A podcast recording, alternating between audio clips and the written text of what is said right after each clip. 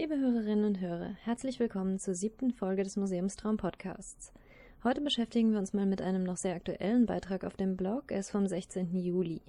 Das Thema Reaktionszeiten in Social Media. Wie schnell muss ein Museum reagieren? Das ist immer mal wieder ein heißes Thema. Wie schnell muss man eigentlich antworten, wenn sich auf den Social Media Kanälen etwas tut? Darf man keinen ruhigen Abend mehr haben, wenn man dort aktiv ist? Oder ist es eigentlich doch eine Unverschämtheit, wenn Fans und Follower sich außerhalb der Bürozeiten melden und man sollte sie einfach ignorieren? Im Netz findet man alle Positionen. Meiner Ansicht nach liegt die Wahrheit, wie so oft, in der Mitte. Die Ausgangssituation ist natürlich ganz eindeutig. Wer sich über Facebook und Co. an einen Menschen oder eine Institution wendet, der geht davon aus, dass diese Nachricht schnell ankommt und schnell beantwortet wird. Facebook vergibt inzwischen sogar das Siegel Hohe Reaktionsfreudigkeit an Seiten, die Nachrichten in weniger als fünf Minuten beantworten. Hier würde ich jedoch schon ansetzen und für realistische Erwartungen plädieren. Müssen Sie wirklich am Donnerstagabend um 23.11 Uhr wissen, ob für die Führung am, Sam am Sonntag noch Plätze frei sind? Glauben Sie, dass die Person, die die Social-Media-Kanäle betreut, Ihnen diese Frage vom heimischen Sofa aus beantworten kann? Vermutlich eher nicht. Zur Illustration des Problems streue ich im Folgenden eine kleine Anekdote ein, in die ein von mir betreuter Museums-Twitter-Account verwickelt war. Ich nenne mit voller Absicht keine Namen für die anderen Beteiligten, da ich niemanden in Verlegenheit bringen will. Der Deutlichkeit halber erzähle ich die Geschichte, so gut es mir möglich ist, aus beiden Perspektiven. Position A. Die Neugier lässt mir keine Ruhe. Twitterer Nummer 1 und Nummer 2 kennen sich online schon länger und kommen eines Abends ins Gespräch über eine Veranstaltung im Museum, die Nummer 1 sechs Wochen zuvor besucht hatte. Das Thema wäre auch für Nummer 2 total spannend gewesen. Schade, dass er es verpasst hatte. Aber zum Glück gibt es ja Twitter und da kann man nachlesen. Nummer 1 weiß noch, dass das Museum getwittert hatte und auch einige der Teilnehmer. Er nennt Nummer 2 den Hashtag, aber danach zu suchen ist schon mühsam. Bestimmt hatte das Museum doch ein Storyfy gemacht. Da konnte man ja mal fragen. Überhaupt hätten die längst mal merken können, dass über ihre Veranstaltung gesprochen wurde, oder? Da konnte man auch gleich noch darauf hinweisen. Schließlich sollten die auf Twitter schon merken, wenn man mit ihnen sprechen will. Aber da kommt einfach keine Antwort. Was soll das denn? Position B. Ich habe frei. Ostersonntag vor zwei oder drei Jahren. Es war schon gegen 22 Uhr. Ich war übrigens im Urlaub in Frankreich. Mein Empfang war ganz fürchterlich. Zwei Twitterer begannen, sich über eine Veranstaltung zu unterhalten, die sechs Wochen zuvor im Museum stattgefunden hatte. Einer fragte nun das Museum, wo denn das Storyfy sei. Als ich darauf nicht gleich reagierte, mein Handy konnte nämlich nur die Voransichten und nicht die ganzen Tweets laden, geschweige denn eine Antwort senden, gingen immer mehr Tweets ein. Ich tigerte also gegen halb elf zu den Nachbarn, stellte mich unters Fenster und hoffte auf WLAN-Empfang. Es klappte und ich konnte nun sehen, was los war. Die beiden forderten mit steigender Vehemenz das Storyfy ein, das existierte leider gar nicht, und ärgerten sich, dass ihnen nicht sofort geholfen wurde.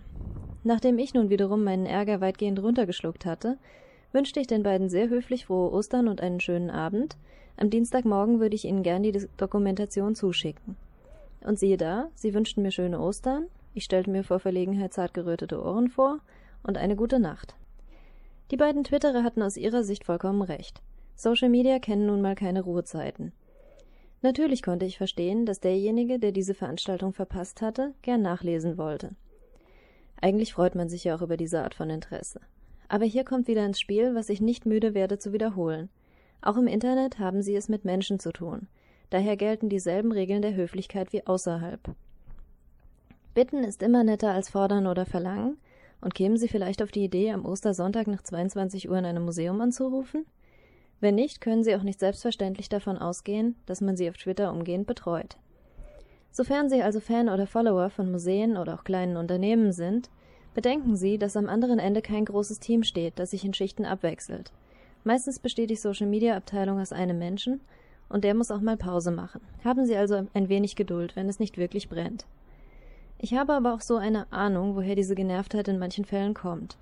Es gibt immer noch zu viele Museen, die Social Media nur 9 to 5 machen wollen. Liebe Kolleginnen und Kollegen, das funktioniert nicht. Ich weiß, insbesondere wenn Sie angestellt sind, ist das anstrengend. Aber Tweetups und andere Veranstaltungen, bei denen man mitmischen sollte, sind gern abends oder am Wochenende. Und genau dann haben ihre Fans auch die meiste Zeit, mit ihnen zu sprechen. Und natürlich verdienen sie eine Antwort. Die Frage ist nun, wie schnell? Man steht immer wieder vor der Entscheidung, worum man sich sofort kümmern muss und was Zeit bis morgen früh hat. Ich lerne selbst fortwährend dazu, fahre jedoch in aller Regel ganz gut, wenn ich auf mein Bauchgefühl höre.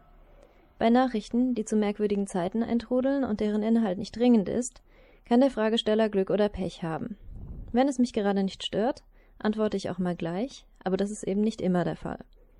Sollten darauf mal Beschwerden folgen, werde ich gerne für meine Entscheidung gerade stehen. Am Ende des Tages habe schließlich auch ich das Recht auf ein Privatleben. In den seltenen Fällen, in denen jemand wirklich jetzt Hilfe braucht, ist das natürlich etwas ganz anderes. Dann tue ich ungeachtet der Uhrzeit, was ich kann. Interessanterweise sind das dann aber auch bis jetzt immer Menschen gewesen, denen klar war, dass eine solche Reaktion vielleicht nicht ganz selbstverständlich war. Ein kleiner Tipp, wenn Sie im Team arbeiten oder angestellt sind, sprechen Sie das Thema doch mal im Kollegenkreis an und erarbeiten Sie gemeinsam Richtlinien. So sind Sie abgesichert, falls mal etwas schieflaufen sollte. Selbstredend ist für die Frage nach der angemessenen Reaktionszeit immer auch die Branche und die Art des Kanals relevant. Dezidierte Helplines, die mit 24-Stunden-Service werben, sollten den auch haben. Wenn mein Computer oder mein Telefon oder ein anderes derartiges Gerät, auf das ich angewiesen bin, nicht funktioniert, dann möchte ich jetzt Rat und Hilfe. Aber dieser Anspruch gilt wohl für die wenigsten Kultureinrichtungen und für kleine bis mittelgroße Geschäfte auch nur im Ausnahmefall.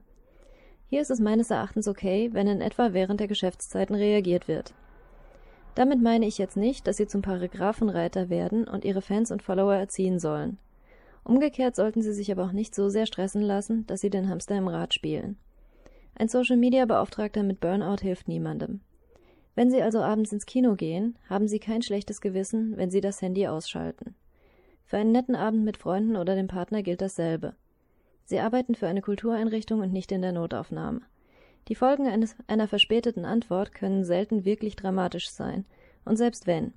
Sie sind auch nur ein Mensch. Und Menschen haben das Recht auf Nachtruhe und Freizeit.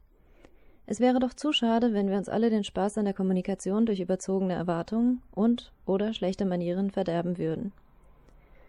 Habe ich Sie jetzt gründlich verwirrt? Falls ja, willkommen im Club.